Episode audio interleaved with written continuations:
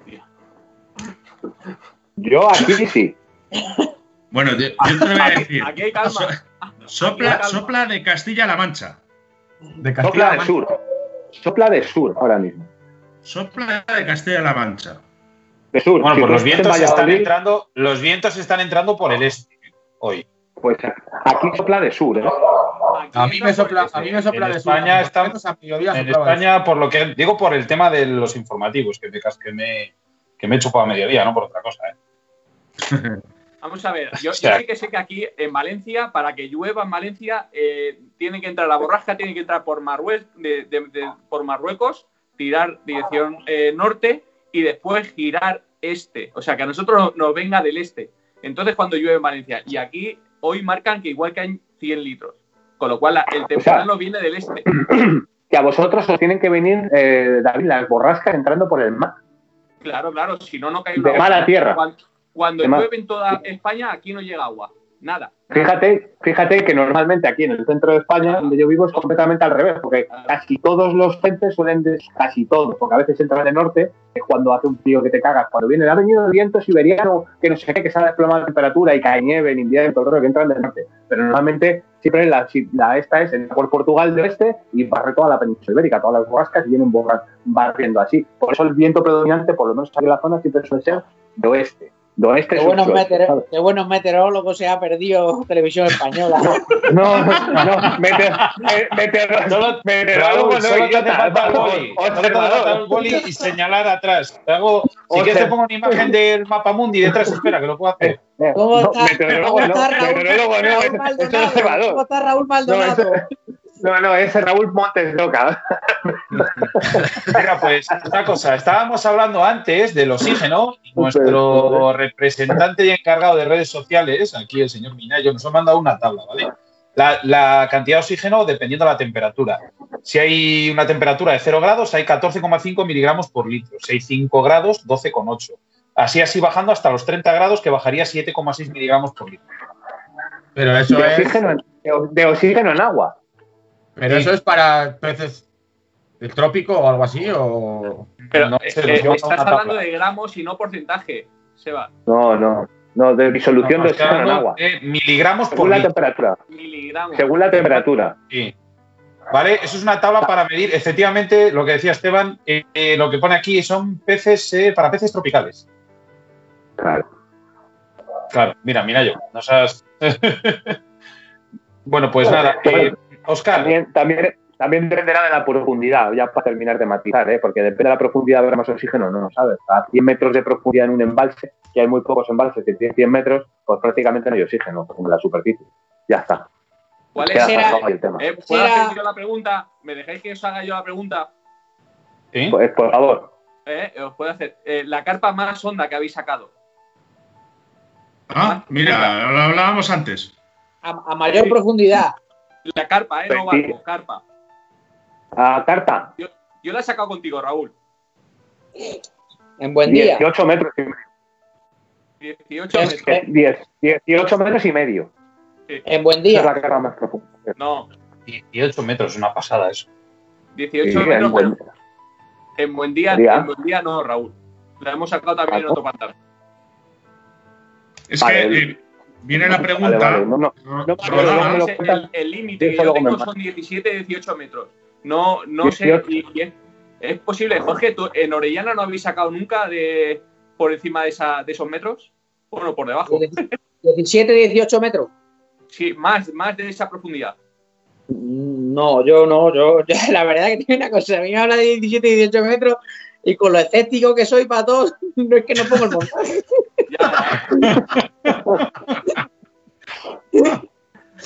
Es que me tendría que meter primero a bucear, a ver qué es lo que hay a 18 metros y después ya soltar, soltar el anzuelo. Jorge, Pero, pues, pues, eh, eh, con cámaras, con una cámara nos dimos cuenta que a esa profundidad comían mucho. ¿Te, Sí. ¿Te acuerdas, Raúl, que lo vimos? Vale, ya sé dónde es. Sí, ya, me- ya me acuerdo, ya me acuerdo del sitio. Sí, Claro. correcto. Un En la mitad del pantano, eh, en la caja del pantano, en la mitad En del la pantano, que es pantano. Sí, sí, correcto, ya me acuerdo dónde era. Que, ah, coño, aquí van a picar y joder, que sí picar. Joder, que se picaban. De, Es una- de todas formas, de todas formas, los barbos, joder, estoy dando patas a esto todo el rato. Los barbos tienen más, más querencia todavía de profundidad, ¿eh? porque este invierno Sí, sí. pasado los, los pescamos a 21 metros y medio de profundidad. Pero, Había pero que por eso te he dicho carpas. Por eso te he dicho Ya, carpas. ya, ya, Juan. es que es diferente. En San Cachén se sabe que se han pesado 24 metros de profundidad, ¿eh? En San Cachén, ¿Cuánto? carpa. Lago, 24 lago de metros. Teni, 24. ¿Has dicho Raúl? Vale, Sí, es que la 24 metros se han sacado, se han sacado carpas de, a- en San ¿Y Cachén. de qué venía, por qué venía la pregunta, Oscar? ¿Decías? Pues porque en el primer programa que entrevistamos a Esteban García, no sé si te acuerdas, ¿Quién Sebas, es que este? nos enviaron ¿Quién es este? un amigo nuestro. El- a ver, el- es una, una pregunta que nos hizo un chileno, un ecuatoriano, que nos estaba escuchando, y nos dijo, eh, yo pesco, y además le dije luego a Esteban, no te he hecho la pregunta en directo porque me sonaba un poco raro de que él pescaba las carpas a 24 metros. Y de hecho creo que Esteban, te lo envié luego por privado el mensaje de esta persona. eh, No lo me dijiste- recuerdo. y estuvimos hablando que a ciertas profundidades, con el tema del oxígeno y demás, las carpas es muy difícil de, de pescar a esas, a esas profundidades. ¿No te acuerdas de ese mensaje? No, no, no, no lo recuerdo muy bien, pero es que el tema de las profundidades, yo, yo que las, las. Es que la verdad es que estoy pensando cuál puede ser la carpa más profunda que yo he sacado y seguramente no pase de los 9 o 10 metros.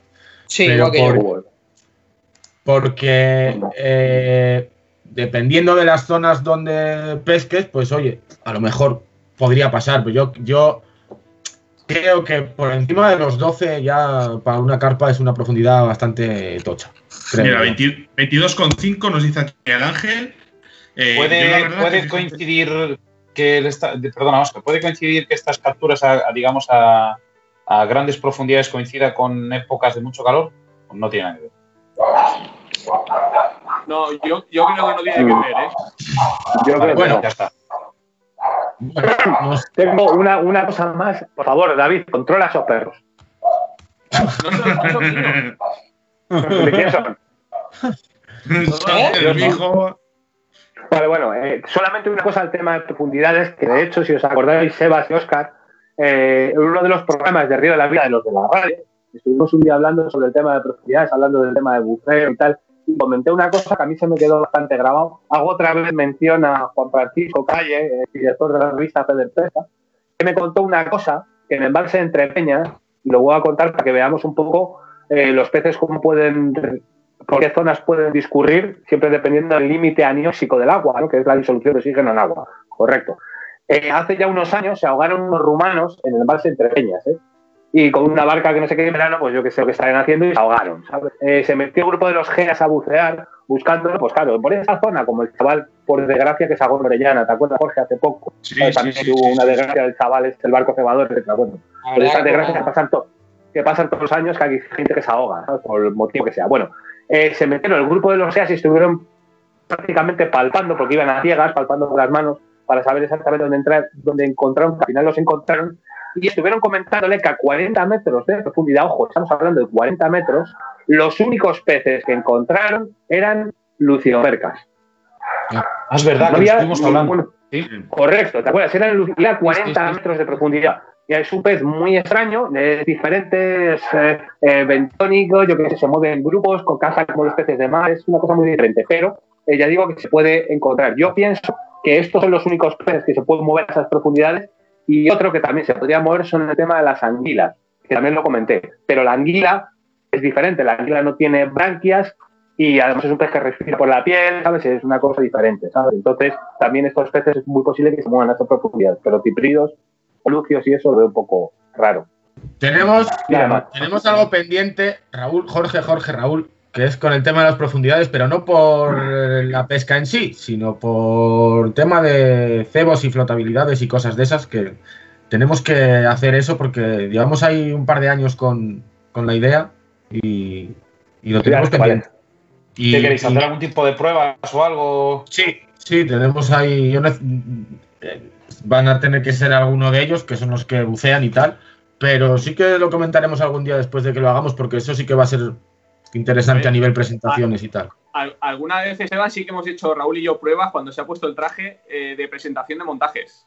¿Eh, Rulo? Simplemente Sí, lanzamos sí. para saber Sí, sí, exactamente para, para, para, para- para ver cómo quedaban. mi mejor montaje, es decir, voy a intentar la presentación y lanzar, es decir, mm, creo que está correctamente posado. Y Raúl va, que bucea, y va a ver y, y- y lo bonito. graba. Y luego puedo Sí. La, No. La prueba que queríamos hacer se basa en el principio que Jorge lo conoce bien como buceador, que es la ley de Boyle-Mariot. Aunque, bueno, no sé si te acuerdas. Es la ley de Boyle-Mariot, es como el principio de Arquímedes y un montón de... Boyle-Mariot, ¿sabes? Se llamaba. Y es que, por ejemplo, si cogemos un globo, pues vamos a ponerlo así, hablarlo para que se entienda. Si cogemos un globo y lo sumergimos a 10 metros de profundidad, que sería una presión de dos atmósferas, Vale, una atmósfera tenemos de lo que es al aire y a cada 10 metros es una atmósfera más, dos atmósferas. Lo metemos a 10 metros de profundidad, ese globo que tenemos debajo del agua ocupa la mitad por la presión del agua. Si bajamos a 20 metros, que son tres atmósferas, ocupará un tercio. Si bajamos a 30 metros, que son cuatro atmósferas, ocupará un cuarto. Y a medida que otra vez volvamos a subir, al haber menos presión, el aire se expande. Entonces, ¿qué, qué entendemos con esto? Que si utilizamos un boilie flotante, ya bien sea un pop-up, un wafter, un equilibrado, un lo que sea, no es lo mismo, evidentemente, hacer una presentación que la hagamos en un cubo o a en la orilla, a 20 centímetros de profundidad, que a lo mejor lo metamos a 15 metros, que tenemos dos atmósferas y media de presión. ¿Entiendes? Si es para saber exactamente la presentación, si es perfecta cuando pensamos a estas grandes profundidades a partir de los 10-12 metros. Entonces, para eso, lo único que hay que hacer es bajarse, hacer una presentación y con una pizarra grabarlo con una GoPro y apuntar las profundidades y grabar exactamente para ver si las presentaciones son perfectas a esta profundidad. O Claro. una web cámara. el- Una el web tema- cámara también te- te el puede tema es- bien. También. Pasa que la es- visibilidad, la visibilidad de 15 metros, Claro, el tema es que los, los carpistas, seguro que además todo el mundo hace lo mismo. Tenemos la tendencia a probar nuestro montaje, pero probamos nuestro montaje en una cuarta de agua, en la orilla y tal. Y dices, está perfectamente equilibrado. Un critical balance, un wafter, un lo que sea. Pero claro, estás viéndolo en 20 centímetros de agua. ¿Qué pasa cuando tú estás pescando en 5 metros y medio, 6 metros y medio? ¿La presentación sigue siendo perfecta? Pues eso es lo que queríamos probar. Y, y sí, llevamos ahí un par de años con las dudas y tal, y al final no lo hemos hecho por unas cosas otras, pero, pero estaría tú lo bien. sabes, sabes, Jorge, con la flotabilidad que tienes con el traje neopreno, que te voy a contar a ti que no sepas, cada vez que baja para abajo, vamos, el traje cada vez flota menos, ¿sabes? Y al final, a partir de 100 metros, te vas como un plomo para abajo. Pues ya tú hablando- imagínate con las cositas, ¿sabes? De un boy, ¿sabes? Tiene que ser parecido, ¿sabes?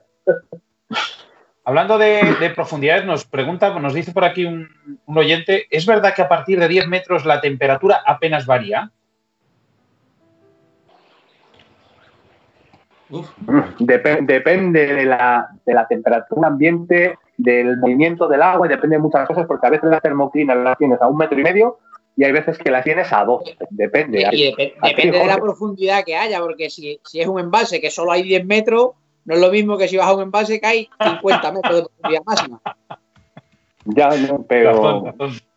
No, pero yo entiendo la pregunta, la pregunta de este chaval es que si, por ejemplo, vamos a ver, en un embalse de 40 metros, a partir buena, de 10 Jorge. metros siempre, siempre es la misma profundidad, la, la misma temperatura, Sí, ¿entiendes? sí, sí, sí, te entiendo. creo sí. que, creo Depende. que de- depende, depende. Que Dependerá la mucho de, de de de corrientes y tal, ¿no? De todas esas cosas El al final. Aire, de que se mezcle, ¿sabes? ¿Entiendes? Hay veces que está muy estratificada el agua, ¿sabes? Hay veces hay dos termoclinas también que las hemos visto, ¿eh? Incluso, ¿sabes? Sí, hay, hay a veces que están separadas las termoclinas a una a X metros y otra un poquito más profunda.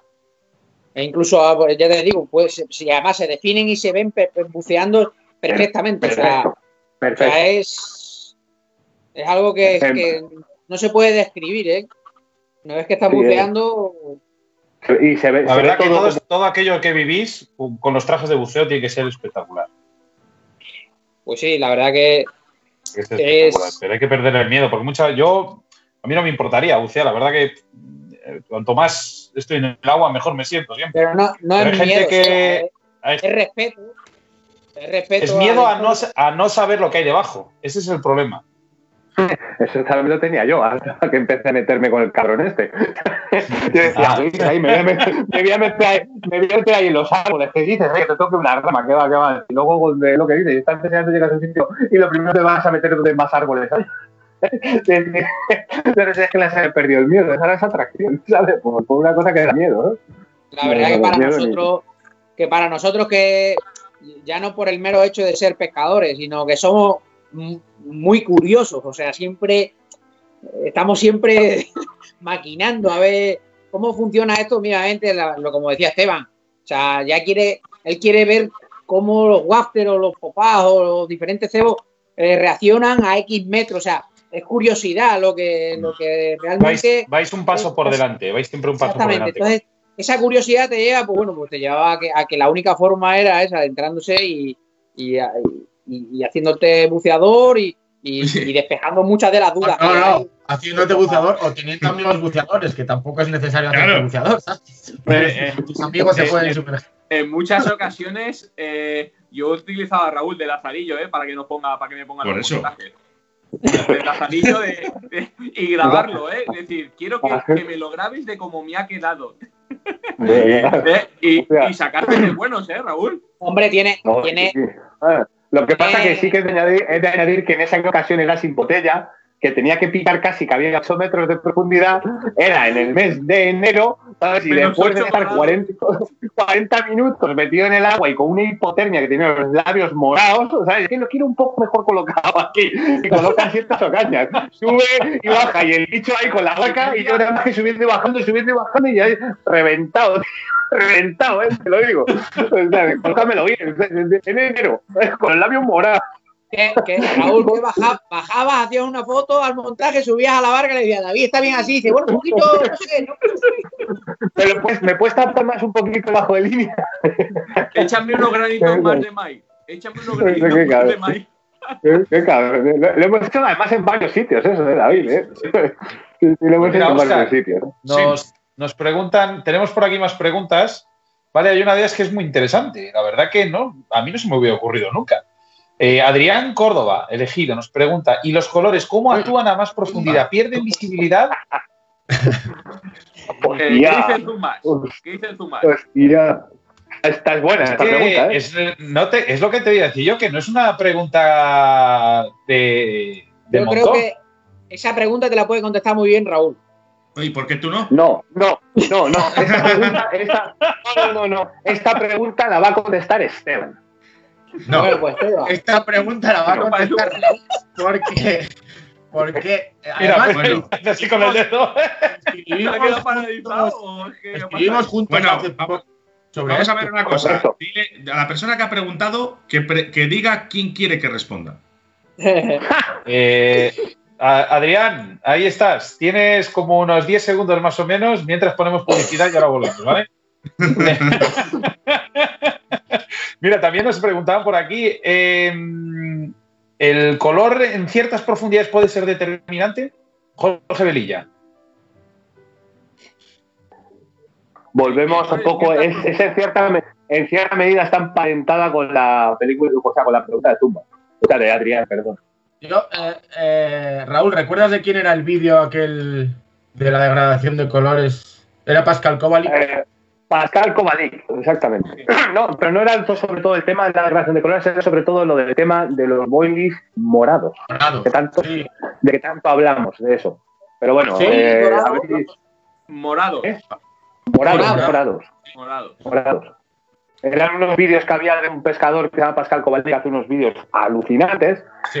y era simplemente la presentación de un boilie de color morado en mitad de un cebadero de boilies de color neutro, de color tierra, como el fondo, y era alucinante como todos los peces que entraban en ese cebadero una vez tras otra y otra imagen y en otro sitio y una y otra vez, siempre iban a por el morado, a por un boilie entre 50. Y todos comían, era tan alucinante que lo veías y, te- y decías, ¿dónde puedo comprar boilies morados? O sea, era la, la siguiente, la siguiente idea que tenías en la cabeza. Nos ha contestado. Nos ha contestado Adrián. Quiere que lo contestes tú. A tomar por culo. Los colores, ¿cómo actúan a más profundidad? ¿Pierden visibilidad? Un, dos, tres, responde Vamos a ver. Vamos a ver, hay una cosa que se llama la degradación cromática a nivel de la profundidad. Empezamos desde ahí, ¿sabes? Correcto. Entonces, eh, hay una escala, que de hecho es una cosa de curso de buceo, como bien sabe Jorge, que hay una serie de colores que a medida que se aumenta la temperatura de la eh, profundidad va desapareciendo. Los primeros son los rojos y naranjas, luego los amarillos, luego van los verdes y al final los últimos son los azules. Los azules. Entonces, los azules. ¿Qué es lo que pasa? Por ejemplo, en el tema de la fotografía submarina, por poner un ejemplo, cuando pasamos a partir de los 10 metros, todas las escalas se vuelven grises. Todos son grises. No existen ni naranjas ni nada, a no ser que, bien, utilices un flash o utilices una iluminación artificial. ¿Entiendes? Jorge lo sabe bien con el tema del vídeo cuando vamos a grabar y cosas así.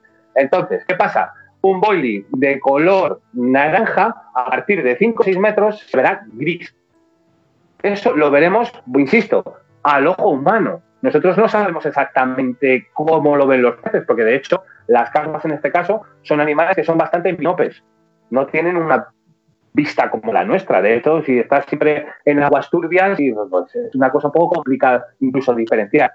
¿Qué es lo que pasa? Que hay veces, como muchas veces David hace esa insistencia, es el contraste entre los fondos y la tonalidad de los colores. Es decir, sobre fondos oscuros, colores claros, evidentemente hay un resalte que eso despierta la curiosidad de los peces, que vienen a curiosidad, si encima huele bien y le da las sustancias químicas que le reconoce como alimento, el pez lo tomará. Y al revés, si tienes peces en un fondo oscuro, colores claros y, y fondos claros, colores oscuros. Eso por curiosidad. Pero a nivel de colores, sinceramente, a no ser que pesques en aguas muy cristalinas y a relativamente poca profundidad, sí que es posible que pueda tener una influencia el tema de los colores. Pero a partir de los 5, 6, 7 metros, creo que yo, y la mayoría de las aguas que suelen ser medio turbias, pues no tiene ningún significado, ¿sabes? O ningún sentido. Y si encima pescas en aguas turbias eh, a partir de 7, 8 metros, y encima está pejando a las 3 de la mañana, pues me dirás tú la influencia que le un color, ninguna. Eh, de todas formas, de todas formas eh, luego si puedo, y si no puedo hoy, puedo mañana, eh, intento buscar el comentario de Adrián y le voy a enviar una página que, porque en la web viene la escala de colores a las diferentes profundidades. Bueno, nos acaba de mandar Minayo ahora mismo la escala de colores. En ah, vale, pues mira. es que es una pregunta que no sé si respondió Walter pues Tanero en, una entrevista que hicimos.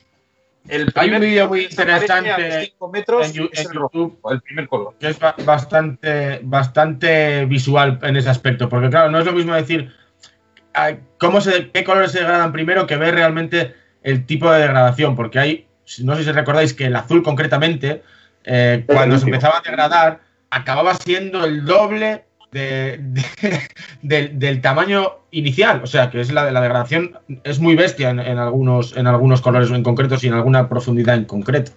De todas maneras, yo, volviendo a lo que comentabais antes un poco, yo sí eh, tengo creo fehacientemente que el tema de los colores influye muchísimo.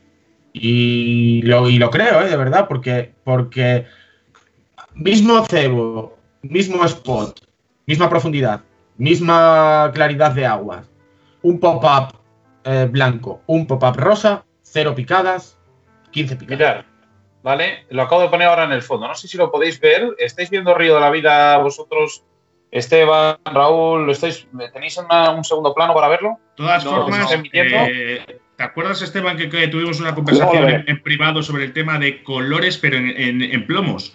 ¿Te acuerdas que te dije, eh, podemos investigar un poco sobre el tema de los colores de los plomos, eh, a ver cómo lo verían y demás lo de los peces? Sí, sí, me, me parece súper interesante por el tema del surfcasting.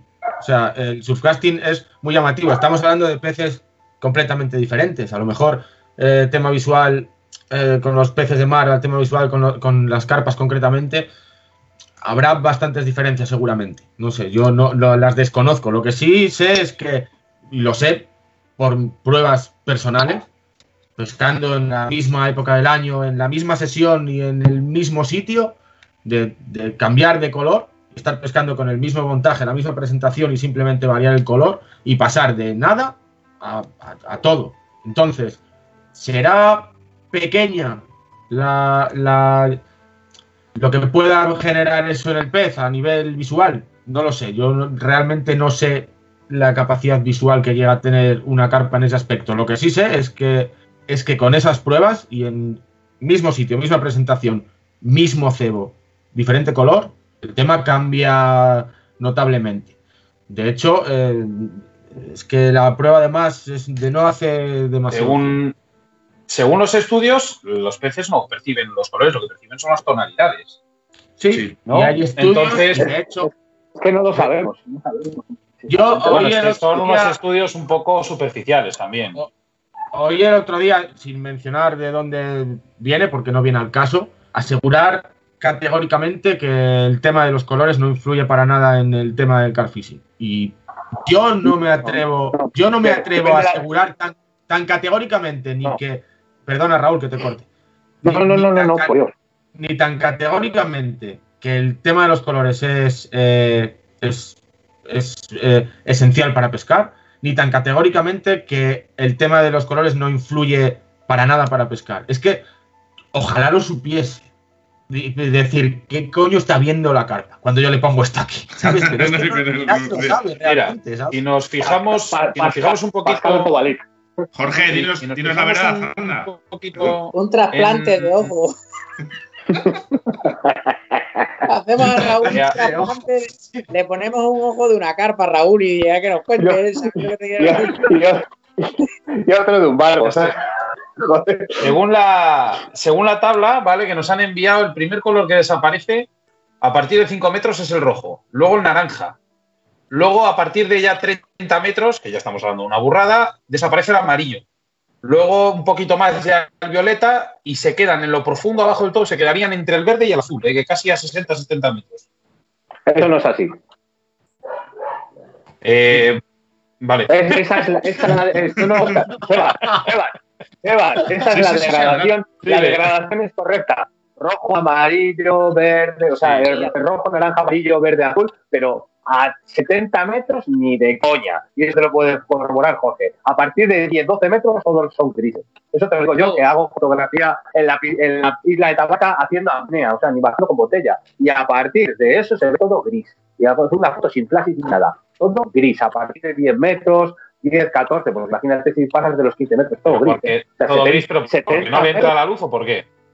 Exacto, porque la- hay una descomposición de los colores, es una degradación cromática que se produce Claro. por el tema, igual que lo de la refracción, ¿entiendes? Ya son leyes físicas, de, joder, yo se me pierden, son cosas del colegio, ¿entiendes? Pero hay una degradación de los colores, una degradación cromática que a medida que se aumenta la profundidad, ojo, en aguas claras, ya no digo nada en aguas turbias, y en aguas claras, y a esa profundidad se van degradando en esa escala. Efectivamente, el orden es correcto, pero la profundidad es más ni de cachondeo, ¿sabes? O sea, eso- esa profundidad es imposible.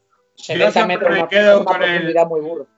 Siempre me quedo con el dicho ese de a río revuelto ganancia de pescadores. Porque cuando el tema está muy claro, se ve todo mucho más, presentaciones incluidas, Sí, y cuando el tema no está tan claro, eh, siempre viene mejor. Y yo me recuerdo que cuando pescaba truchas por ahí por los ríos de León a cucharilla y tal, cuando el agua estaba muy tomada y tal, aquello funcionaba muy bien. Esteban, Sí, yo- creo que los colores sí que en el tema de- bastante, ¿eh? perdona, David, Yo ahora, bueno, lo pues, creo. el Yo tema de, lo lo, de, lo, de los fluoros, los colores fluoros, Claro, ese, ese es otro, otro de las cosas, ¿ves? Es que es una pregunta súper interesante y a mí, a mí últimamente, desde que estoy con la marca que estamos todos, ya, ya de antes, porque vengo de trabajar con otra gente que ya trabajaba con fluoros y además esto lo he hablado con Raúl y con David infinidad de veces. De hecho, eh, las, varias de las, de las gamas que hay ahora mismo en la, marca con la que estamos está tirando mucho de fluoros, porque yo, concretamente, y me consta que ellos también, utilizamos mucho una combinación de colores que es blanco, amarillo, fluoro. Y es que en el 80% de los escenarios donde hemos pescado, esa combinación de colores, yo no sé el por qué, porque es- ojalá, ¿sabes? Ojalá lo supiésemos, pero funciona mejor que otros colores en las mismas condiciones. O sea, no estoy hablando de, condiciones de visibilidad dentro del agua eh, diferentes, agua más tomada o menos tomada. En las mismas condiciones de visibilidad, a misma profundidad, esa combinación de colores funciona en un porcentaje estadístico mayor que otras combinaciones, pero a- en otras ocasiones, voy a poner un ejemplo de, de comercial, el, Kraken, que es algo que cono- conocemos bien, y hay pop-ups eh, rosas y hay pop-ups blancos. Misma composición, solo cambia el color, exactamente los mismos ingredientes. Y hay ocasiones en las que el rosa lo pesca todo y el blanco no pesca nada, y otras ocasiones en las que se cambian las tornas, mismo spot, misma presentación, misma claridad en el agua. ¿Cuál es el motivo? ¿Visual? Yo no hay, yo no encuentro una, una Raúl, diferenciación. Esteban, pero ahí, ahí estás hablando de un, de un cebo para anzuelo. Pero yo voy más lejos. Y tú lo has estado conmigo y notas la diferencia. Y el dueño de la marca ha estado con nosotros y nota la diferencia. Mismo cebo, misma composición, misma receta, solo distinto color. Tenue o blanco. Y Bueno, en es que, es ocasiones que volvemos a hay mucha diferencia entre uno y otro. Sí, Pero, pero, en, otra- pero en es otras una. ocasiones no. pero ahí sí, que ya, ya, no hablamos del de color del anzuelo, ¿eh? El color Sí, yo- del cebado. Sí, sí, yo hablo, yo hablo del color del cebado, pero, pero, o sea, hablo del color del hook bite, en este caso de la presentación. Sí que es cierto que, que el tema del blanco a nosotros, cuando hemos ido por ahí, nos ha funcionado mucho mejor, pero también es cierto que a mí ese mismo blanco en otros sitios no me ha funcionado igual y me ha funcionado mucho mejor el color original que el propio blanco. Y a mí esos porqués que no encuentro me vuelven tarumba, ¿sabes? O sea, es así. Eh, y en, en- en mismas, las mismas condiciones, ¿por qué un cambio de color, un sencillo cambio de color, puede variar todo el resto de la sesión? Eh, ah, eh, lo, lo que te quiero decir con esto, que por supuesto que contestas a la pregunta. Si afecta, por supuesto, porque no Sí. estamos hablando de dos cebos distintos. El mismo cebo, con la misma composición, distinto color. A veces funciona uno más que otros y otra, pero hay una diferencia brutal. Cuando funciona uno, funciona, y cuando funciona el otro, funciona. Pero no funcionan igual. A Mira, ver si me eh, entiendes. O sea, no, no eh, funcionan los dos en el mismo escenario. hace dos años con, con Alberto. Estábamos pescando con lo mismo. O sea, él, él con sus cañas, yo con mis cañas, en diferentes spots. Estamos pescando a lance además. Spots conocidos, pero diferentes spots, que todo duro, el mismo. Además, vosotros conocéis el escenario también, habéis estado conmigo. Es un campo de fútbol. No hay ninguna irregularidad, no hay ninguna eh, cosa diferente que pueda marcar la diferencia respecto a donde tú estás pescando. Bien. Pescando con los mismos cebos. Alberto de repente se le enciende la bombilla y dice, voy a poner un cebo concreto que era de un color to- to- totalmente diferente, pero, pero el mismo sabor. Y fue no solo aumentar el número de picadas, sino subir, pero una pasada, el peso medio. Ya no solo el número de picadas, sino el peso medio. Con el, hablamos de, mi- de mismo sabor, mismo spot. De repente pasamos de tener un número muy pequeño de picadas en ese spot a cambiar simplemente el color del pop-up y aumentar tan significativamente como que el resto de cañas se fueron a pescar con lo mismo. Sacamos Madre mía. 126 peces, que no es broma, o sea, la cosa es, ¿sabes? Entonces, Perdonar, chicos, hay, hay, hay bastantes preguntas eh, de los oyentes. Eh, Sebas, no sé si puedes. eh, Hay una que está con el tema del color. por favor. Hay una del, hay una del, ahora hablando vosotros del tema de los cebos y tal de los colores. Pregunta para aquí Francisco Manuel Silva. Mi pregunta es por qué usáis para cebar el color blanco y vuestro baile favorito lo mandáis a hacer del color blanco. eso es cosa de, David, de- eso es cosa del sencillo. Eh, No sé eh, si es- queréis que queréis, con- queréis contestar o No, sí, no. no, no- no tengo ningún problema. Eh, ensayo, error. Ensayo, error. Eh, empezamos y empezaba a ver que había una diferencia entre el cebo de anzuelo, si era blanco, en algunos escenarios, eh, no en otros. Pero eh, en el que le cuadraba ese cambio al color blanco, eh, la mejora era bestial. Pero claro, eh, al final solamente era mi, el, el anzu- el- el cebo de mi, de mi anzuelo, ¿vale? el que yo ponía para pescar. Pero, ¿y por qué no hacerlo en un cebado? Todo mi cebado del mismo color. Y fue empezar a hacerlo así, o sea, todos los boilies blancos, y, o sea, la, la ganancia fue pero, pero exponencial, o sea, cada vez más y mejor, más y mejor Claro. Pero es verdad, David, es verdad fue- que fue- no siempre en todos los escenarios es igual. O sea, no Exacto. en el escenario Fue- que va fue- eso, es acojonante. Fue una idea de David, he de, he de decir, ¿eh? Fue una Sí, idea de David que tuvo muy buena, de, que propuso, a, ¿por qué no se hacen los cebos así y nos los haces así de esta manera? Y joder, viendo un poco la diferencia que hago, es que funcionó el cojones. Y cuando De hecho, más blanco lo hicimos, más blanco todavía mejor. ¿no? tres Sí, años pescando para que realmente dijera, tenéis razón y eso Sí, hay que sí, sí. sacarlo a- al público. Claro. O sea, porque ahora- yo quiero lo mismo, pero blanco. Os lanzo una pregunta a, todos, porque vosotros sabéis que tenemos cañas en algún sitio que hemos ido a pescar, que podemos cebar 5, 6, 8 kilos. Lo sabéis. Eh, blancos. Todo es blanco. Y resulta que en menos de, de 45 minutos tenemos una picada.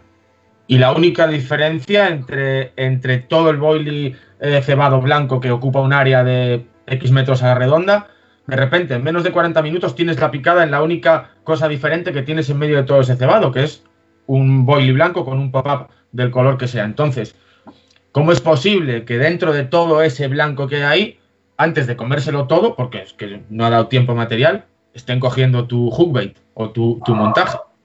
Hay una, diferen- hay una diferenciación que, que tiene que ser el color, ¿no? Yo tengo una respuesta. Pascal Kovalik.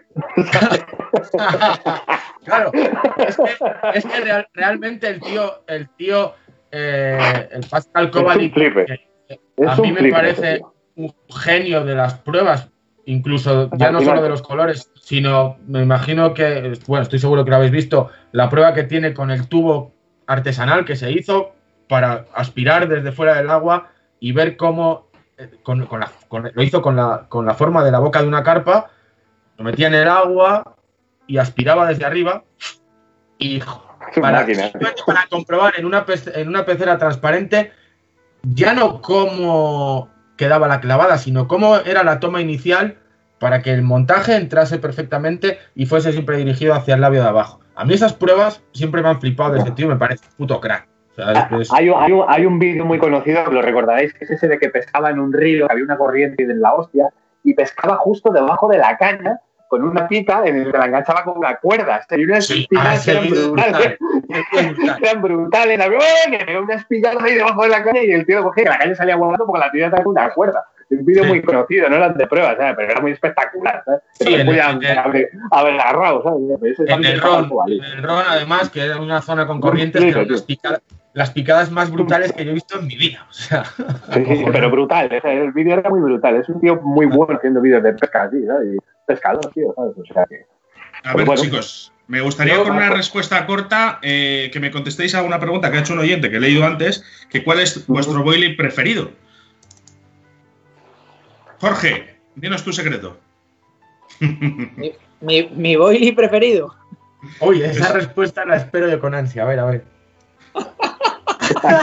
No, El cho- el chorizo, el tu cebo, chorizo. Tu cebo preferido. Ya no Los, tu caracoles, preferido. los caracoles. Es que no- no te he entendido bien, porque es que es que veo a las tres llenas aquí mirándome.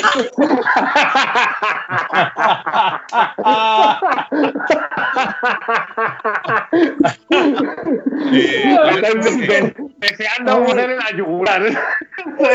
ahora mismo tienes que entender que ahora mismo hay gente con pluma y pergamino, ¿vale? Para, para apuntar lo que vas a decir ahora. Ya, No, me es que es sí, una sí. pregunta un poco comprometida.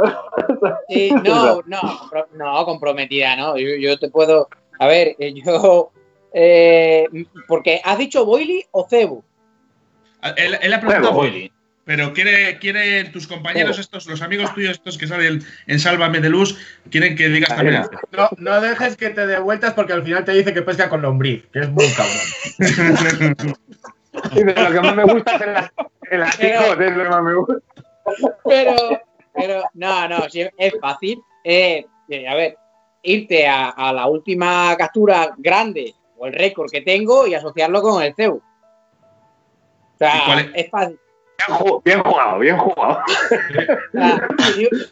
Mi última captura grande, o para mí, la que más satisfacción me ha dado ahora, pues ha sido con Boily, claro. Sí. Ha sido con un Boily, con un Boily de Nuti de Vital.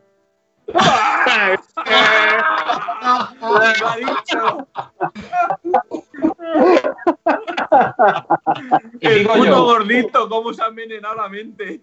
Además, ade- además eh, eh, una captura en la cual David se tiene que sentir pues muy satisfecho por el cambio que hizo realmente cuando han estado comentándolo antes Esteban y Raúl, que fue un acierto, creo que asombroso en el aspecto de, de- de cambiar ese color en ese cebo para, para la marca, para el dueño y para sus intereses.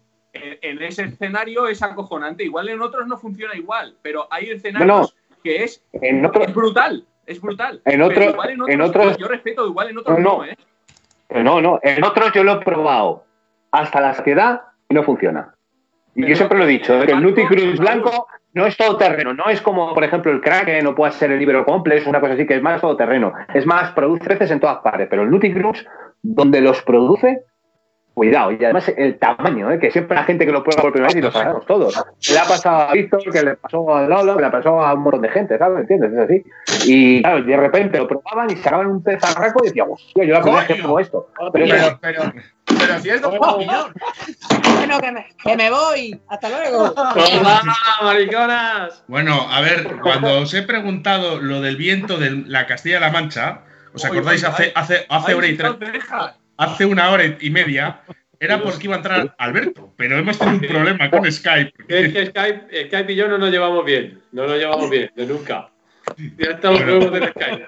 Bueno, pues acabas de llegar justo ahora mismo para la pregunta indicada. Eh, Alberto Rubio Pérez, aquí en Río de la Vida, ¿cuál es tu boily y tu cebo preferido? Sin... ¿Pero lo tengo que decir o lo tengo que...? Sí, sí, sí, sí. Uno, dos, tres, conteste otra vez. Mi boily favorito por, por, por resultados es el Nutty Crunch, blanco. Lo mismo ha dicho, ha dicho lo mismo Jorge. No puedo decir otra cosa, sí que no puedo decir otra cosa. Esto van a subir las ventas en, en, en 24 horas, la hostia. del- Por, resu- No, no, por resulta- no es una por cu- resultados no puedo decir otra cosa.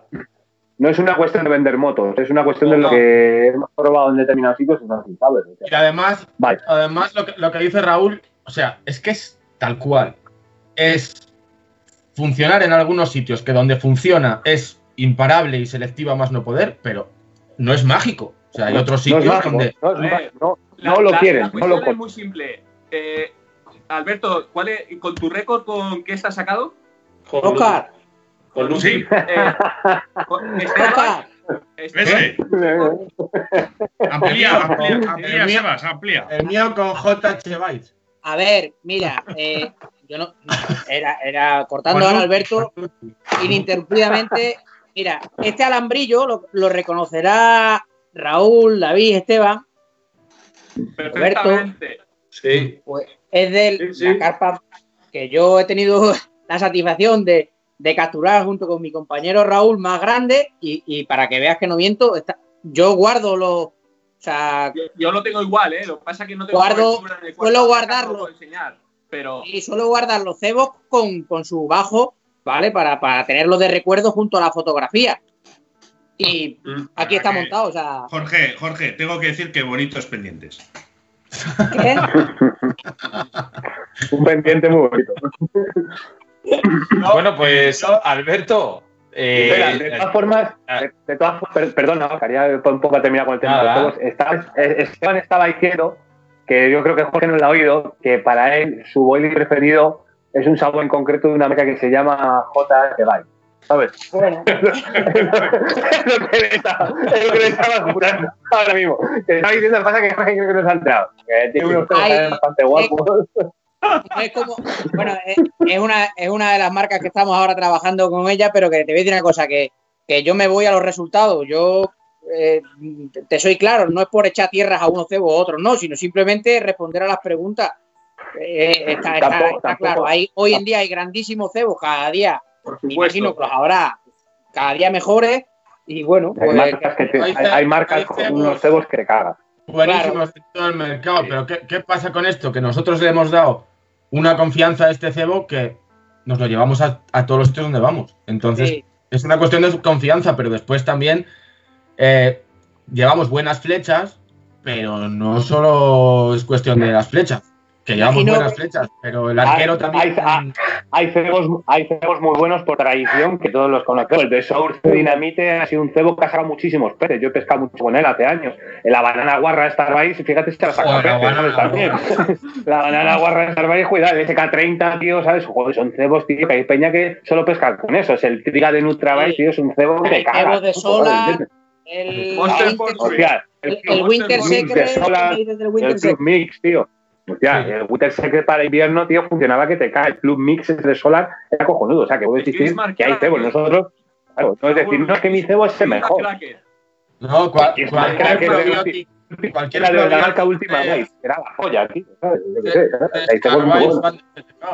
qué Claro, y, y muchos peces. Nosotros, nosotros hablamos de con lo que nosotros pescamos. O sea, no es decir, no, es que el mío es el mejor y es que esto es. No, no, no. Ni por supuesto. Nosotros nos basamos en la experiencia nuestra, ¿verdad? Porque parece Y un poco y valioso, como siempre, el Nutri. Y Cruz, Y la ¿no? chufa, eh, y la chufa, y la chufa también funciona muy bien, la chufa también La funciona chufa, muy bien. Y los coquitos, y Ya. etcétera, Y- ¿sabes? y- Es que. Y, y si te, y si te digo yo ahora mismo con que estoy sacando un montón de barbos, no te vas a creer. Un juego que está Tienen, las carpas tienen más variedades no. de platos que muchos restaurantes la de Estás pescando con, con ova. Con ova Con ova, pescando. con ova estoy pescando, ¿eh? Y no, y no es como mola, ¿eh? la ova hay que Bueno. en el río, Con el, con el nuevo, con, digamos, con el nuevo invitado que hemos metido, Alberto. Alberto, antes, justo antes de entrar tú, justo estábamos hablando de que en un escenario, cuando estamos pescando con, o en este caso, están pescando tus compañeros con un tipo de cebo y un tipo de color, variando solo el color y manteniendo el tipo de cebo, Sí, había un cambio drástico en la situación. Sí. Eh, ¿Estás de acuerdo con ello? Sí, sí, sí, por supuesto, por supuesto. Y ya no solamente, ya, fíjate ya no el color. Y una cosa que fue muy curiosa el año pasado, sobre todo en una sesión que hicimos, eh, ya no solo el color y el sitio, si- sino el sitio donde lo colocas. Que había una diferencia brutal de colocar el cebo ahí a colocarlo mm, medio metros más a la derecha o medio metro más a la izquierda, sacarlo. Ir Y de ahí saliendo- David- ir saliendo- empezó David. Ir saliéndote del cebadero, ¿eh, Tejas? Y David, Da- cebadero. David, David empezó poco a poco a sacar el, el cebo por lo que un medio metro, luego un metro, luego casi dos metros fuera del cebadero y cada vez el tamaño de los peces era mucho mayor. Y eso es algo también bastante, bastante a tener en cuenta. Aunque parezca una cosa así un poco rara, ya te digo que son cosas que al final solamente porque las ves y porque lo estás, porque te está pasando al final, pero Comenta- comentaba yo antes, Alberto, que no sé si lo escuchaste, la sesión que tuvimos hace dos o tres años, cuando no sé cuándo fue, dos o tres tres años. Tres años. La sesión, la sesión, La, se- la la sesión, sesión. la La sesión por, por un cambio de color en el pop-up del mismo sabor, que fue brutal. en cantidad y en, y en, Y en calidad. Y en media de, y en media de peso. Sí, sí, sí. El mismo sitio. Entonces, Fue algo muy curioso, desde de ir pescando con un tipo de cebo a de repente cambiarlo, una mezcla de cebos que nunca habíamos probado, de hecho era un, un pop-up nuevo, y, y obtener una barbaridad, vamos, de, de- de- ya no me acuerdo las picadas, pero, pero no sé, más de 100 peces sacamos. sí, Sí, comentó Esteban. 100 126 concretamente. 126, correcto. Efectivamente. Una barbaridad de peces. Luego, luego nos llaman Oscar a nosotros los pescadores de trucha que somos un exagerado. Sí. bueno, yo tengo un amigo, yo tengo un amigo, yo tengo un amigo que dice que saca barbos de 30 kilos. No. Pero es que, No es el- lo- amigo, es amigo de amigo. es que El- además le conocéis. En el río Éufrates, en el río Éufrates, ¿no? No, es que le- En el río, en el- bueno, o en la India, en la India también. En la India. En la India también. Sí, bueno, el otro día escuché, ¿sabes? Algo y un comentario de un barco de 30 kilos, ¿sabes? Pero bueno, era una Qué mera bueno, qué exageración nada más. Mira, nos Bueno. preguntan por aquí, esa misma persona, Oscar, la que estás hablando, Raúl Rodrigo, sí. dice preguntarle a Jorge Sánchez Oh, por las Viking Girls, que si te soy sincero, no había leído Viking Girls al principio. Entonces, por eso no había soltado la pregunta, porque había leído. Perdona. Pregúntale a Jorge Sánchez por los bikinis. Había leído. Bueno, ahora, ahora- ahora le preguntamos a Jorge. Quiero, quiero despedirme de Esteban porque eh, había quedado con él que a las 8 le dejaba. Entonces eh, quiero, dej- quiero dejarle escapar. Esteban, muchas Eh, gracias. nada, un placer estar como siempre con vosotros y con, Adiós, Mate. con mi familia, que al final esto no es solo una cuestión de pesca, que aquí es, es más que simples compañeros de pesca. Así que nada, un besito para todos y, y hasta luego. a Adiós, my friend. Adiós, que, Adiós, my que- friend. que te, que- que te queremos. Chao. Esteban, gracias. Pórtate bien. Bueno, eh, por otro lado, eh, para ir acabando, eh, sí que me gustaría, y quiero empezar eh, con Alberto, en una pregunta en- entre un mito y una realidad del mundo del car fishing. A ver. Suelta. ¿Cómo que un mito y una realidad en el mundo del carfishing? Que te, que te, que, que te diga algo, que Que hay la digas Sí. tú, un un mito, mito y una realidad. mito o realidad. Bueno, eh, le dejamos primero a David, que la tenía Sí, sí, preparada mejor, la, la- la pregunta. Yo, yo, yo la sabía, yo la tenía preparada, ¿eh? Lo Yo no, no, no. Ha hecho trampas, ha hecho trampas, David. Eh, joder, y, y- y que se me haya, y que se me haya olvidado. esa, esa es peor, ¿eh? Mito. Oye, mito que todavía. Oscar, que todavía no nos ha contestado, no nos han contestado por las Viking Girls esas. Ah, bueno, estar, Por eso se ha ido. Se ha ido Jorge. Oye, déjalo, déjalo estar. Ya me ha venido, ya me ha venido. A ver, las Viking Girls, perdón, eh, lo del tema de las Viking Girls creo que va por el tema del reportaje que hicisteis con María Asensio con lo del siluro. Eh, cuando salís eh, con esos, eh, más que bikinis, con esos tangas. No, no, no, no, no, no, no va por ahí el campaneo. Ah, vale, vale, vale. Luego te lo contaré por privado. Vale, Es, eh, es que, es, es que es muy gracioso el de los de 30 kilos, ¿sabes? ya, ya, ya. Eh, aquí hay otra para Alberto. Dime. Dale mi enhorabuena por el barbo de 30 kilos. Eso, eso. Pregunta por aquí, Alberto, que si has probado con el Zig Rig. Sí, sí, sí, ese. Que he probado con el Cirri y al que te contesta que quién es, dile que he probado siempre lanzando para el camino, que es donde más posibilidades hay de enganchar algo. Bueno, este es Raúl, ¿eh? Otra vez. No Sí, lo sé, lo sé. Él, él sabe lo que le digo. Continúa, Que se Oscar. ve que está aburridillo por él, chaval. Ese no. Bueno, no muy aburrido, ¿no? Le pasan barbos de 30 kilos últimamente cerca de casa. A ver, vamos a ver, no seamos malos. Eh, él no lo dijo, ¿vale? O sea, vamos, yo quiero salir un poco en defensa también de él. Eh, Sí, sí. Por ir acabando, este David, eh, ¿te, te acuerdas ya del mito de la realidad que teníamos mito- preparado? mito y realidad, a ver, no, pero se me, se me ocurre otra. Por ejemplo, gente que afirma y asegura de que eh, salado en invierno, eh, en verano. Es que- ese es el por antonomasia. Ahora que- gente que dice totalmente lo contrario. Claro. O sea, mito y realidad. No lo sé, realmente no sé dónde está el mito y dónde está la realidad. Porque eh, tan válido es el que pesca en invierno con salado como que el que pesca con dulce. Y el que pesca en verano con dulce o con salado. O, por ejemplo, en mi caso que pesco con dulce todo el año. O sea, ahí tienes un mito y una realidad. Es un mito que todo el mundo mitifica que en verano salado, en invierno dulce. Yo, por ejemplo, pesco casi todo el año con dulce. Pero hay gente que dice totalmente lo contrario. Que en invierno salado y en verano dulce. Ahí, ahí te aplico yo el mito de realidad. No sé si mis compañeros tendrán algo mejor. Eh, eh, no sé, oye David, esto es como, como dicen, los perros se parecen a sus dueños, los, los cebos también, dulces y salados también. No entiendo la pregunta. No entiendo la pregunta. Eh, yo doy fe, te comiste el turrón de Oscar en la en Car Madrid.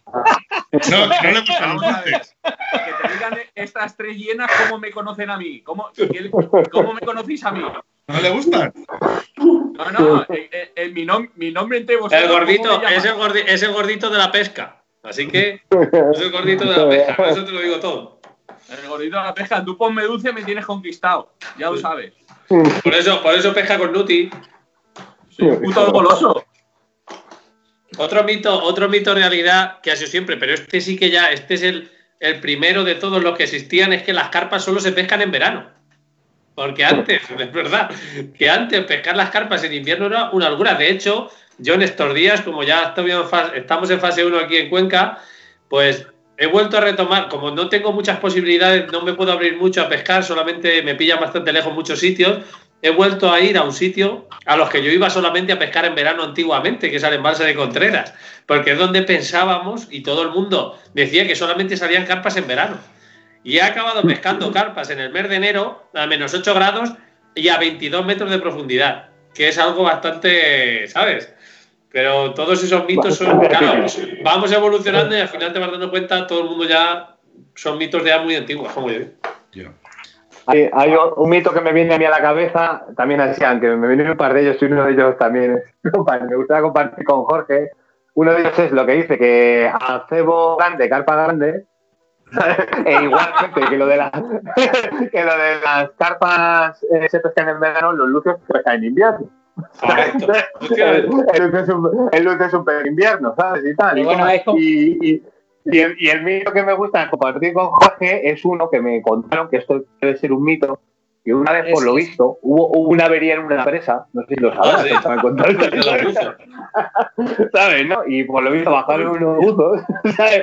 a reparar no sé qué en la presa, ¿sabes? Y según estaban ahí reparando, les pasaron unas sombras por encima de la cabeza, ¿sabes? Que eran tan sumamente grandes que subían desmayados. desmayados subían. ¿Qué Entonces, cuando subieron, dijeron que si no bajaban en jaulas, que no se iban a bajar. Entonces yo sabía trabajar con esos monstruos que había en la red. Nada, y entonces pues, hay que tenerlo en cuenta, tío, que por favor, Jorge, nos, nos digan, por favor, dónde coño están esas obras. por favor, yo. que nos lo digan, tío. Entonces nos iremos a verlas.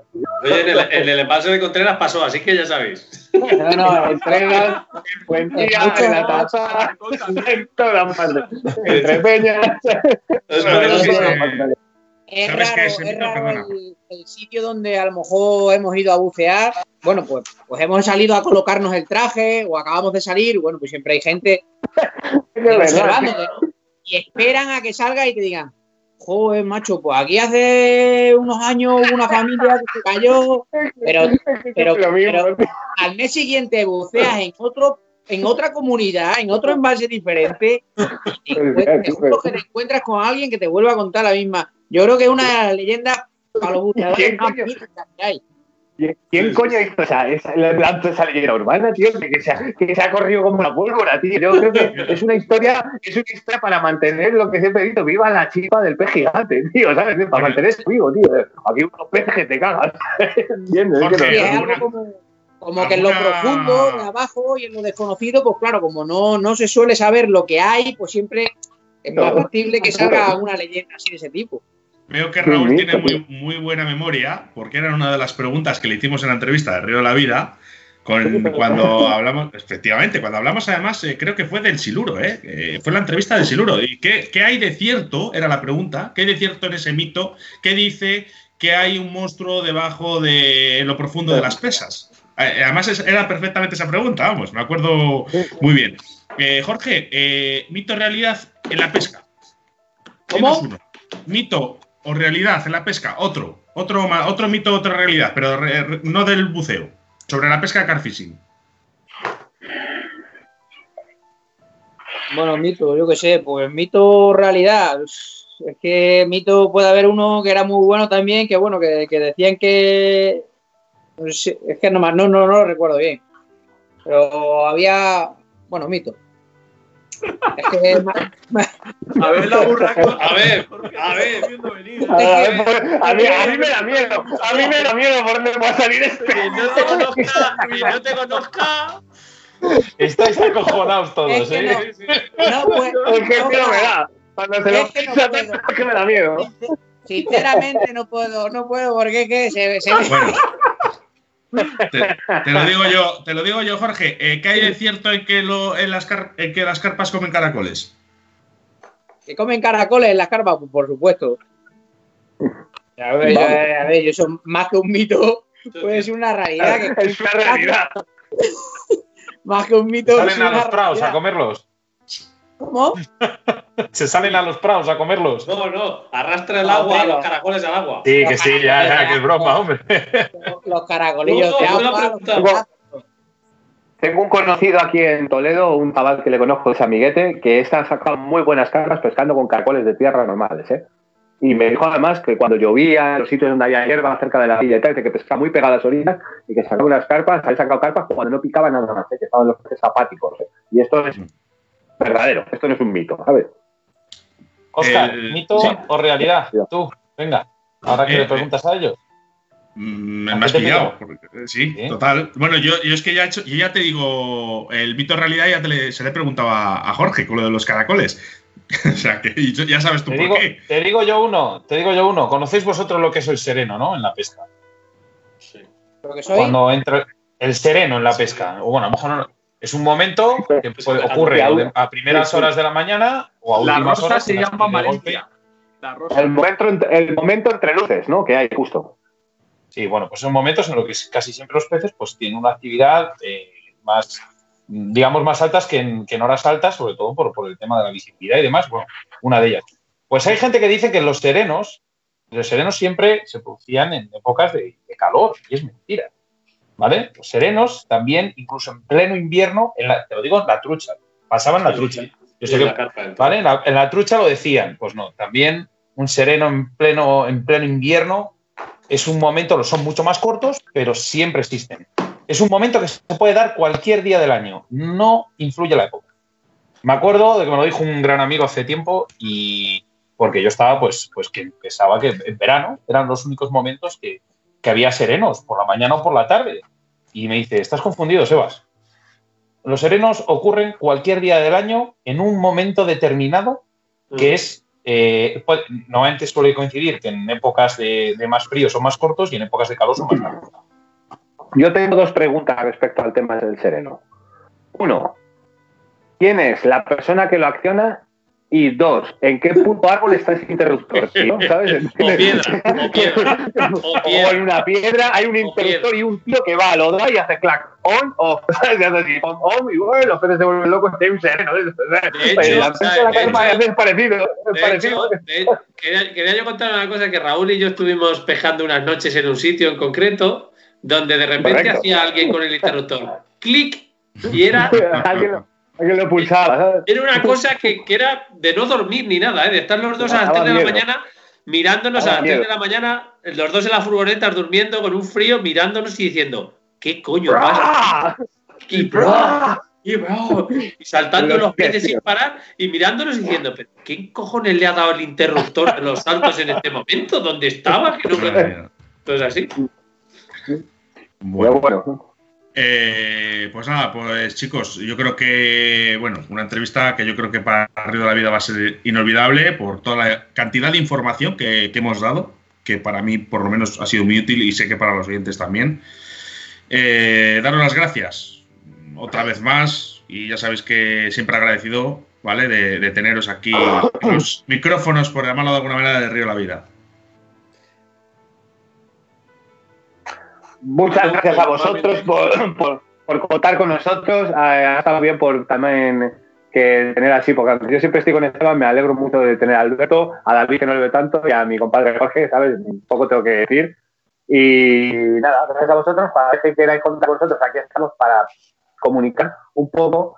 Y nada, aunque ya nos vamos desconfinando y parece ser que va volviendo el mundo más o menos a su normalidad, yo solamente hacer un consejo a la gente, que siga teniendo todo el mundo las mismas precauciones, que siga siendo la gente precavida, porque cuando antes podamos salir de esta mierda, pues antes podemos Antes pecar y volver un poco a la vida normal. Efectivamente, que salgáis a deportes, salir a la calle, utilizar mascarillas, guantes y todas esas mierdas, pero bueno, no hace falta dar reacciones a nadie, para que podamos seguir pensando haciendo vida normal. Aquí un poquito que arrimemos todos el lomo. Así que gracias a todos por colaborar. Muy bien, muy bien. David, Eh, nada, lo mismo dicho que, que decía Raúl, que podéis contar con nosotros para lo que queráis, que es un placer siempre estar aquí con vosotros y que, eh, como me dice muchas veces Alberto, eh, eres un cabrón porque no sabes mentir, o sea, guárdate algo para ti, porque siempre me dice lo mismo, dice, tío, guárdate algo para ti, o sea, eh, no puedes contarlo todo. Y tengo un problema y es que no sé mentir y, y nada, ¿qué más os puedo contar? Porque mira, estos dos que se ríen siempre. Bueno, escucha, ahora que no, ahora que dices que no sabes mentir, ahora que dices que no sabes, que, no sabes, que, que no sabes mentir, ¿cómo es? ¿estaba bueno o malo el turrón de Oscar? Dinos la verdad. Para mí, buenísimo, teniendo azúcar, aunque sea. Aunque sea una mierda, aunque esté mal decirlo. Venía con, venía con hambre. Era Vamos. un mito, una- Que serías una presa fácil entonces si fuese escarpa, ¿no? No, realmente es que no, era- no es un mito, es una realidad. Si yo Se fuera una carpa, eh, eh, si yo fuera una carpa, me pescarían con imán. Eh, todos los anzuelos que tendría en la boca. Oye, ¿puedo- Saldría con un imán. oye, David, ¿podemos hacer un cebo para las carpas con turrón de, de ese del Car Madrid? Eh, ya Perfectamente. una conversación porque han habido, eh, hay muchos proyectos y muchas cosas que se parecen más a un mazapán que a un turrón. Pero sí, hay, hay muchas ideas y cosas que están por definir que, a ver, eh, a veces se quedan en ideas y en proyectos, pero bueno, a veces cuajan y tiran para adelante, pero son ideas que tardan incluso años en salir a- al, al mercado. Eh, Pero que sí, hemos andorreado mucho, sobre todo con el dulce. Con el salado está mucho más explotado, pero con el dulce no tanto. Muy bien. Alberto, Bueno, ¿algunas señores, palabras? yo es un placer, ha sido un jaleo porque además hoy he tenido un día un poco complicado y al final eh, he conseguido estar aquí con vosotros. Es un placer, como siempre, me encanta estar el ratillo este con vosotros. Qué decir de Raúl y David, que hablo con ellos muy a menudo, y del Barbas este que tengo ahí arriba, el pequeñito, que, es, que llevo ya tanto tiempo sin verlo, muchos besos y abrazos, que lo quiero mucho y siempre es un placer estar con ellos, tanto en la orilla como aquí en la radio, igual que con vosotros. Alberto, muchas gracias porque hoy sabía que no era un día del todo bueno para ti. Muchas gracias, de verdad. Eh, Jorge, eh, eh, a ver, por último. Bueno, yo. Cuéntanos un chiste. el de la mantequilla. Cuéntanos el chiste de la mantequilla, por favor. Eh, agradeceros a vosotros. Mantequilla. Cuéntaselo. Mira que sois cabrones. Joder, es que, me, obligan a contar cosas que no puede ser. ¿eh? A ver, puedes contar el de la mantequilla eh, o el de los pantalones de cuero de Raúl. No, no, ya, ya te lo cuento. Pero, perdón, perdón, una puntualización. ¿No te das cuenta que todo está focalizado hacia mí siempre? todo lo malo está focalizado hacia mí, hacia mí siempre. El calvo, dos a por el calvo, este puto calvo. la puta hostia. Yo, eh, daros, daros las gracias por, por contar de nuevo conmigo, que yo estoy encantado siempre y a vuestra disposición. Me parece que hacéis una labor increíble, ya lo he comentado en, otra, en otras veces. Y bueno, un abrazo a mis hermanos porque realmente eh, para mí he, mirado el reloj y se me han pasado como 20 minutos este, este, este largo tiempo porque está con ellos eh, se me hace, se me hace muy breve el tema de estar con, compartiendo estos momentos con, con Alberto, con, con, David y con Raúl. Así que daros un fuerte abrazo y sobre todo hacer un llamamiento a, a todos los pescadores que con el trabajo que nos ha costado que nos den carta libre para empezar a pescar, a ver si ahora damos buen ejemplo de, del uso de los pantanos y de los ríos y, y cuidamos un poco el, medio ambiente y, aprendemos a, no a estar un poco en las orillas civilizadamente y no damos el espectáculo y es el llamamiento que me gustaría hacer porque yo creo que, es un colectivo el de los pescadores muy bueno y con gente muy sana y que ahora nos toca dar a nosotros esa respuesta de cara al gobierno de que realmente con habernos prohibido este tiempo atrás el tema de la pesca, bueno, pues estaban un poquito equivocados y que ahora es cuando tenemos que dar nosotros ese paso al frente y, demostrarles que al lado del agua, en la orilla, pues realmente es donde más seguros estamos, donde más tranquilos estamos y donde podemos tener esa, esa, ese, vamos, a eh, estar, estar con la naturaleza que realmente creemos que no, que no hace daño a nadie. Sebas. Nada, un saludo para todos. Pues mira, y a mí me viene, me viene un pequeño sentimiento, un pequeño recuerdo que es. Eh, eh, ¿Te acuerdas, Oscar? Teníamos un. Bueno, vosotros lo sabéis, de Raúl y Esteban, a lo mejor también David. Tenemos un oyente que, se inició hace poco al carfishing. Era pescador de otra modalidad y después de Car Madrid, después de todos los programas de, de Manolo Garrido, creo que es. Manolo Garrido, efectivamente. Buena memoria tienes, Oscar. Y, y me pasa a mí un poco bastante un poco bastante con, vosotros.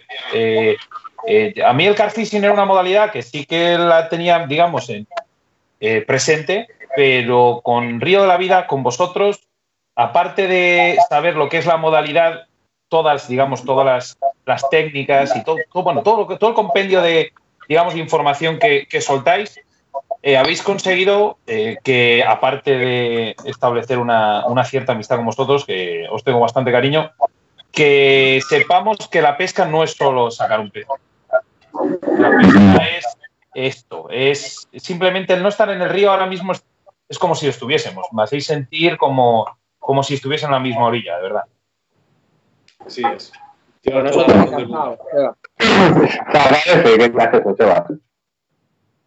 Yo, vamos, de verdad, y parece mentira, pero yo cuando digo estas cosas pues me emociono mucho, ¿sabes? yo creo que... No te pongas a llorar que yo voy seguido, ¿eh? No, no. bueno, yo no soy de llorar mucho, soy de que se me caiga una lágrima, solo una. Qué dulce Yo muchas veces tenía un compañero, un compañero de trabajo que nos contábamos muchos problemas y siempre acababa con lo mismo y le decía, chato, no llores que yo voy detrás, ¿eh? Y si se ponía a llorar, yo lloraba con él. Ah, pero que no.